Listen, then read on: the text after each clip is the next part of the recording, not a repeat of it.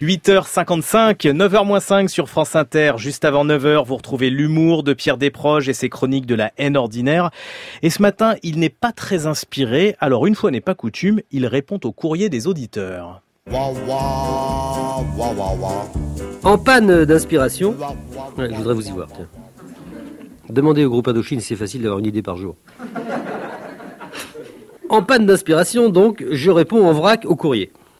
Avez-vous l'intention de faire un second one-man show? Me demande monsieur Jean-Pierre Moreau de Paris 15e. Pour des raisons de bienséance, vous comprendrez d'abord, monsieur Moreau, que j'aurais pu, par nature, utiliser cette antenne de France Inter à des fins d'autopromotion pour mes autres activités dont je ne cache pas qu'elles sont variées et lucratives, comme en témoigne avec éloquence la luxueuse écharpe de soie que je porte à mon cou. Ce n'est pas qu'il fasse froid, le fond de l'air est doux. Mais ça énerve ceux de mes amis jaloux que la minceur de leurs revenus condamne à s'abriter les carotides dans la rayonne. Cependant, et quoi qu'il en coûte à ma discrétion naturelle, je vous répondrai par l'affirmative, monsieur Jean-Pierre Moreau. Oui, oui, j'ai l'intention de faire un second one-man show.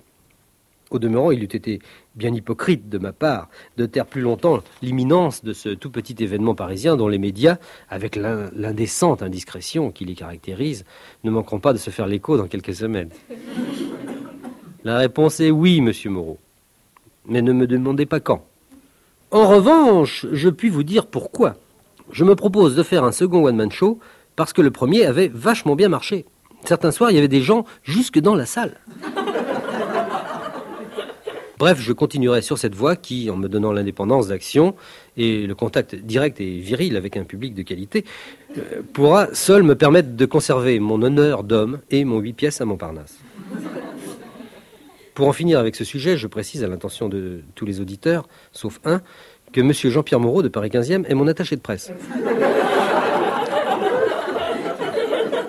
Il fallait le savoir pour bien comprendre le sens de sa question. Monsieur Daniel Collin de Bourges est bien curieux. Qui êtes-vous vraiment, monsieur Desproges? Et d'abord, est-ce que c'est votre vrai nom? Quel âge avez-vous? Êtes-vous né à terme?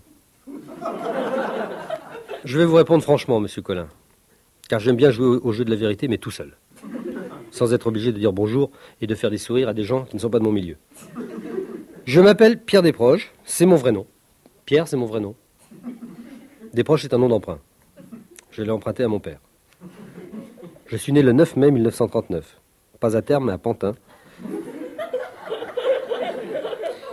Mais je ne l'ai pas fait exprès, j'ai horreur des banlieues populaires. Malheureusement, c'est là, à Pantin, que ma mère attendait le 148 quand elle a reçu le 149. Je parle de l'autobus, hein, pas, de, son numéro de dossard dans Paris-Strasbourg. Elle a aussitôt ressenti les premières douleurs. Heureusement, mon père était ailleurs, mais il était là. L'accouchement, à 3 heures du matin, a été très pénible, pour moi. Je n'aime pas sortir tout seul le soir. Mais heureusement, pendant tout le temps qu'il a duré, papa a tenu la main de maman, ainsi il a moins souffert. Quatre mois, presque jour pour jour après ma naissance, éclatait la Seconde Guerre mondiale. À plusieurs reprises, j'ai déjà dû insister sur le fait qu'il n'y avait aucune relation de cause à effet entre ces deux événements. Je le répète une ultime fois, la guerre et moi ne sommes pas nés de la même cause. La guerre est née d'un caporal allemand d'origine autrichienne complètement givré et moi d'une capote française d'origine anglaise, un peu fêlée également. Les chroniques de la haine ordinaire, Pierre Desproges tous les jours à 9h-5 sur France Inter.